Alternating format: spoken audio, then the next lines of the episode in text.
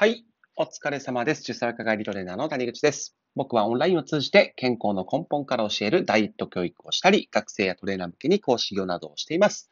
はい。ということで本日はですね、えー砂糖が腸内環境を悪くする知っておきたい砂糖の豆知識っていうことについてお話ししていきたいと思います。で、今回もですね、えー質問をいただいたので、それに、えーお答えしていきたいと思います。まあね、このお砂糖のこととか、腸内環境のこととかね、いろいろと最近よく聞きますが、そこのえまあ、ヒントとなるようなことがね、お話できたらと思っております。で、質問の内容なんですが、え読ませていただきます。え橋本病も主査、え主査っていうのは、あれですね、顔が赤くなったりするやつですね。は、えーどうやら、えー腸内環境がすごく大事で、適度な運動、そして、えー白砂糖を取るなというのも共通して見かけます。え白砂糖じゃなく、黒砂糖とか、え根菜糖ですかね。えはたまた、え手作りならパルスイートみたいなのとかで、えそういう自然派や糖類なしのおやつなら適度に取るのはありですかと。白砂糖とか、え糖化のことを聞きたいですってことですね。はい。ちょっとね、聞き慣れない言葉もある方はいるかもしれませんが、はい。最後までぜひね、聞いていただけたらと思います。まあ、こういう砂糖とかね、やっぱりあの料理される方は使いますし、外食、もしくはコンビニね、えーで、なんかお菓子やら、なんか菓子パンやら買うときもこういうの入ってきますから、まあ、しておくといいんじゃないかなっていうふうに思います。はい。ではですね、まず、えーこういうね、砂糖とかのことについてね、ちょっと知ってみ、いきましょうか。で、えっと、やっぱりこの白砂糖って言われるものがですね、まあ、黒砂糖に比べて良くないよなんて言われるのは、いわゆるその白砂糖って、えっと、色素とか、えっと、ミネラルみたいなものをすべて取り除いてるんで真っ白いんですね。はい。あの、ご飯と玄米の違いみたいなもんですよね。玄米を、えーもう生成して、えーもう必要な、必要なものっていうかもう、えー不必要なもの、すべてを取り除くと真っ白くなる。それが白米。みたいな感じの考え方ですね。だから、まあ、黒砂糖だと、えーその砂糖きびっていうものから作るんですけれども、その絞り汁、汁もそのまま一緒に煮詰めるから、まあ、黒いんですよね。で、そういうのを全部取り除くと、ミネラルとかももうほぼゼロ。で、白砂糖になると。だからまあ白砂糖よりか黒砂糖の方がいい。白砂糖はもう、なんだろうな、体に良くないなんて言われるわけですね。はい。で、まあ、天才糖っていうのはね、もうそもそも原料が違って、じゃがいもとかそういうものから作るやつですね。はい。で、えっと、このまあ、あのね、白い砂糖がやっぱり体に良くないっていうのを結構見かけるんですけれども、はい。で、あの、そもそもまあ、黒砂糖の方がミネラルが多いよねっていうところなんですが、実際、その黒砂糖と白砂糖って、まあ、そんなにカロリーの差ってなく、いいのがまず一つ。そして、まあ、ミネラルとはいえ、実際1回に使う量で見た時のミネラル量ってそもそも黒砂糖も知れてるんですね。で、そもそも砂糖からミネラルって取らないよねっていう話になってくるので、僕は別ここあんまり関係ないかなって思っちゃいます。確かに血糖値の観点とかもあるかもしれないんですけれども、うん、そんなに気にしないかなって感じです。はい。砂糖は砂糖っていう感じで僕はと、あの、捉えてますね。はい。で、やっぱり、あのこの、で、ご質問にある橋本病とか主査とかね、その辺の原因が腸内環境にあるっていうことですが、ここに関してもですね、あの、原因のあくまで一つが腸内環境っていうだけですね。はい。そうなんですよ。最近、まあ、腸内環境っていうこともすごくね、言葉が知られるようになってきたんですけれども、やっぱりね、ネットとか SNS の書き方って、あたかも腸内環境が全てみたいな書き方しちゃってんですよね。うん。あの、橋本病とかも正直ね、原因って全部が全部分かってないし、主査とかに関してもこれって言えるものってやっぱなかったりして、ね、なんか例えばそういう腸内環境から来る人もいれば、その他の食べ物から来る人もいるし、やっぱりストレスから来る人もいると。だから、まあ、あくまで原因の一つだよっていうところにしといてもらえたらいいと思います。で、その上でこの質問ね、いただいた方が、えやっぱりそういう自然派なものにした方がいいのかなっていうことなんですけれども、それはもう、うんと思考かなって思うので、そっちの方がいいと思えばそっちにしていただけたらいいと思います。僕は絶対そっちっていう気はしないですね、あんまり。ただ、そっちがいいかなってね、ご本人が思うのであれば、そっちがいいかなと思います。っていうのも、あの、やっぱり、これが絶対とかって言っちゃうと、それを取れなかった時にストレスですし、日々の選択の幅がめちゃくちゃ狭まるじゃないですか。だから、むしろそうやって狭まった方がいい方はそうやって、えー自然派ならも自然派だけで行くみたいな感じで決めてもらえたらいいと思うんですけれども、そこまで 縛りたくないっていう人は別にどっちでもいいかなっていうふうに僕は思います。はい。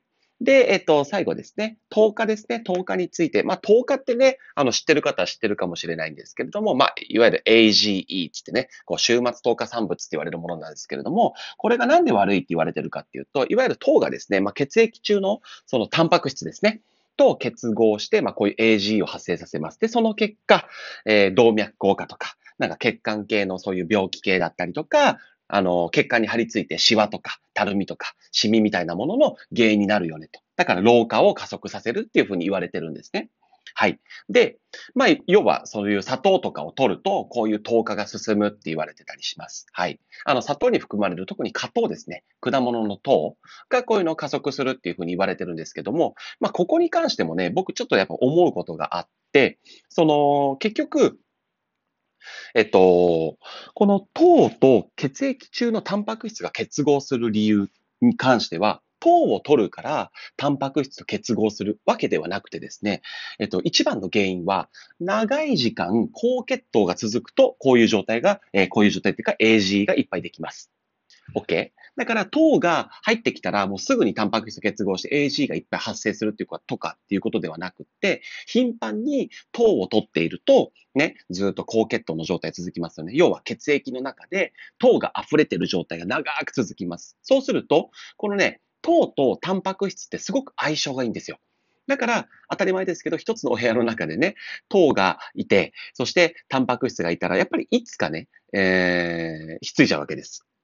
そ、そこにずっと滞在する時間が長いとね。うん。だから、僕はね、あの、甘いものどうこうっていうのもあるかもしれないけどね、ダイエットという側面から見たときに、一番は高血糖の状態を防ぐということが大事だと思います。その上でまず大事なのが、ダラダラ食べをしないということですね。ね。で、要は、朝昼晩の食事に加えて、うんと、3時のおやつとか、寝る前に、えー、またおやつとかっていうふうに、糖を頻繁に入れていると、当たり前ですけど、血液の中でずっと糖が滞在していることになるので、いつかやっぱりタンパク質とひっついて、こういう AGE が発生しやすくなってしまうよねと。はい。だから、タラダラ食べをしないっていう方が、僕はまずは改善策としてはいいんじゃないかなと。あとはもう一個ですね。やっぱり運動をちゃんとしましょうってことですね。その血液中に糖が溢れてしまう理由として、えー、結局ね、その取った糖っていうのはですね、体を動かしたり、活動量が多い人、普段から筋肉をちゃんと使っている人はですね、筋肉がちゃんと処理してくれます。その糖をですね。で、筋肉が必要ない、筋肉がエネルギーを必要としていない、糖のエネルギーを必要としていないとなればですね、当たり前ですけど、体脂肪になったりとか、血液の中で糖がずっと滞在することになっちゃうんです。結果、さっきのダラダラ食べと理屈は一緒で、結果、タンパク質と結合して、そうやって、えー、糖化が起きてしまうということですね。AG が発生するということです。はい。で、もう一個解決策。はい。ダラダラ食べをしない筋肉をちゃんと使う。要はね、運動とか活動量を増やす。これもう一個はですね、内臓脂肪を増やさないことです。内臓脂肪。要はお腹周りの脂肪ですね。あの、お腹周りの、えー、脂肪っ要は内臓脂肪ですよ。内臓周りの脂肪って、なんであれほどその生活習慣病とかで言われるかっていうとね、原因になってしまうかっていうと、内臓脂肪って、えいわゆるですね、うんと、体に良くない、体に、え炎症を起こしてしまうような、なんていうかな、物質を、えー、生み出してしまうんです。内臓脂肪が。そう。だから減らしなさいっていうふうに言われるんですよ。だからお腹周りっていけないよっていうふうに言われるんです。